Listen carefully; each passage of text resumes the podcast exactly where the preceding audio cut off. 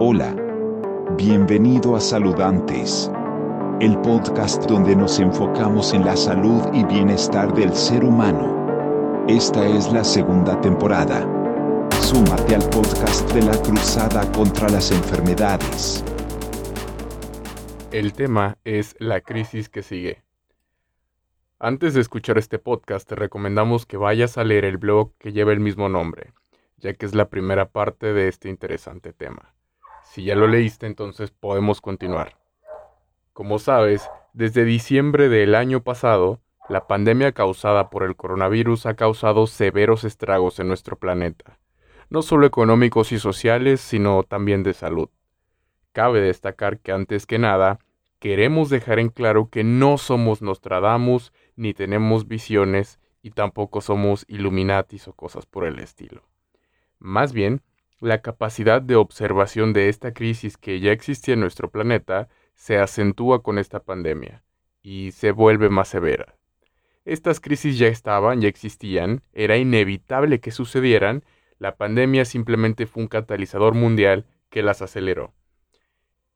Probablemente, si estás escuchando este podcast, también consumes MMS, CDS, dióxido de cloro, eres parte de nuestra comunidad, eh, sigues o piensas como nosotros, sigues a personas como Andreas Kalker, Joseph Pamides, Jim Humble, sabes a la crisis que nos referimos, también sabes que existe una crisis eh, económica, social, viene una crisis mental, una crisis de suicidios. Sin embargo, en esta ocasión nosotros no nos referimos a estas posibles consecuencias del momento histórico en el que nos encontramos. Más bien, nos estamos refiriendo a una crisis que muy pocos probablemente tienen en el radar. De hecho, son dos, y estas son, número uno, los servicios médicos saturados.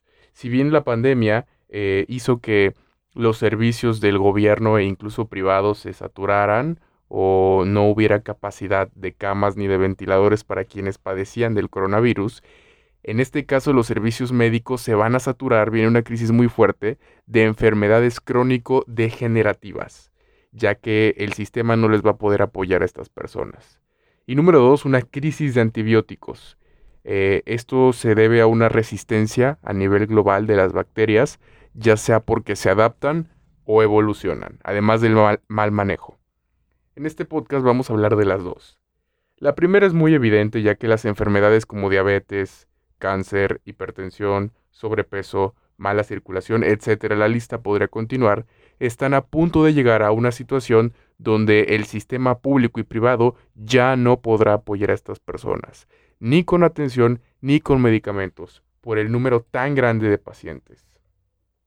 Si hacemos una comparación de los avances que hemos tenido en la ciencia, gracias a hombres brillantes, ahora tenemos una mayor esperanza de vida.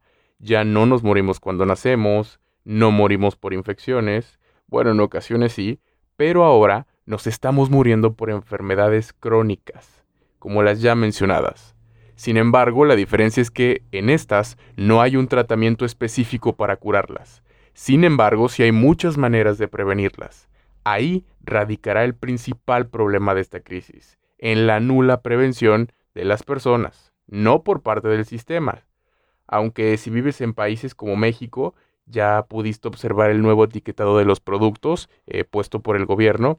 Más bien, esto se basa en las decisiones personales y de hábitos que tenemos como seres humanos, ya que en su mayoría están diseñados para perjudicar la salud y no para prevenirla. La segunda crisis es una que en lo particular nos preocupa mucho. Hace unos días recordábamos que en nuestras redes sociales y en nuestra plataforma web, específicamente en nuestro blog, desde febrero de este año, 2020, una de nuestras colaboradoras que se dedicaba a escribir los blogs nos planteó el tema e hizo un blog al respecto eh, en base a una investigación que había desarrollado acerca de los antibióticos y lo que iba a suceder. Ahora, por la pandemia, todo indica que esto se aceleró. Hablamos de la resistencia a los antibióticos. Tan solo los análisis de data o de datos de los mercados de Data Bridge Market Research calculan que aumentará 5.000% en los próximos años la necesidad de antibióticos en el mundo. Incluso en el Medio Oriente las cosas pintan igual. Según una investigación de Re Jerusalén, pronostican lo mismo. Ellos proyectan que del 2020 al 2026. Además, valoran que será mayor la necesidad de servicios terapéuticos para quienes padecen estas enfermedades crónicas, puesto que los servicios hospitalarios no se darán abasto. ¿Qué podemos hacer entonces? Bueno, la palabra más importante es la prevención. Eso es lo más importante. Recordemos que incluso ya hemos hablado en nuestras plataformas y se está viendo justo ahora en, en, noviembre del 2020 cuando estamos grabando este episodio que viene inclusive una segunda ola de coronavirus, vienen más confinamientos, entonces tenemos que estar prevenidos, sobre todo para que estas crisis eh, que son a posteriori de la crisis del coronavirus no nos afecten. Hay que recordar que la manera más efectiva incluso contra esta pandemia es eh, minimizar eh, los síntomas o los riesgos que podamos tomar de, del virus y esto es fortaleciendo nuestro sistema inmunológico. Esto es alimentándonos bien, suplementándonos de la mejor manera posible para que evitemos a toda costa ser contagiados o tener algún problema de salud o incluso vitamínico. Y es que investigaciones eh, aseguran que, volviendo al ejemplo de esta pandemia, la principal clave que dispara la mortalidad en personas que son contagiadas por el coronavirus es que tienen ya sea altos niveles de azúcar en la sangre, tienen sobrepeso, eh, tienen hipertensión, eh, tienen diabetes, tienen una deficiencia vitamínica como por ejemplo de vitamina D, entonces es muy importante que estemos previniéndonos a todo esto. ¿Es inevitable que estas crisis sucedan? Probablemente sí. Puede que no sucedan, también es posible. Es posible que estas crisis se puedan eh, minar a tiempo y que no lleguemos a, a este nivel, pero si llegáramos a este nivel en nuestros países, tenemos que estar listos y preparados. Una manera muy importante de prepararnos es estar al pendiente de lo que consumimos, de lo que no consumimos y cómo nos estamos cuidando. Para terminar, eh, nos gustaría mencionar a qué nos referimos con la suplementación. Y es que no nos estamos refiriendo específicamente al CDS, al dióxido de cloro o a algún otro suplemento específico. Más bien nos estamos refiriendo a que es importante en toda la extensión de la palabra, suplementarnos es vital en estos tiempos. ¿Por qué? Porque el suelo está desnutrido, la tierra está desnutrida e incluso en ocasiones está tóxica o contaminada, inclusive el agua. Por eso los alimentos que consumimos hoy en día, aunque sean orgánicos, aunque los compremos en tiendas orgánicas, nos nutren muy poco podemos decir que comer orgánico en nuestros días solamente es sinónimo de acumular menos toxinas a lo largo de la vida, no comer más sano.